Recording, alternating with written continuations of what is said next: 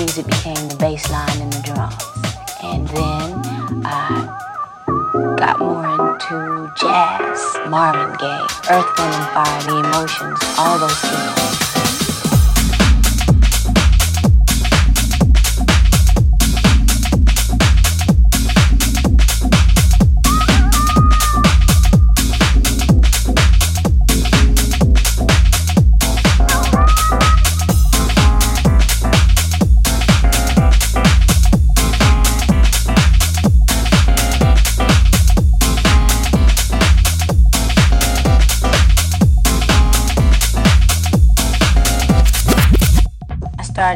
Performing on a tape recorder, one that you just push play and record.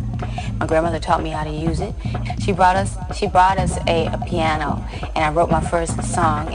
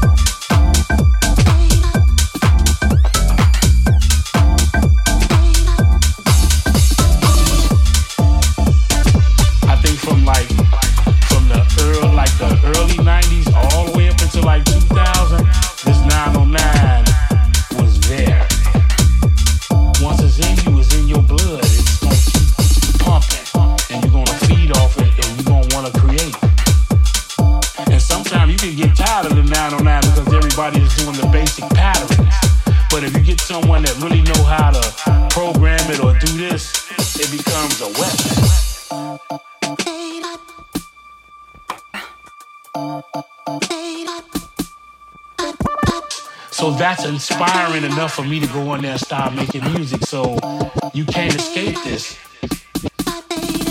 Trying to create different sounds and sometimes you just like, man, I gotta go back to where it all started.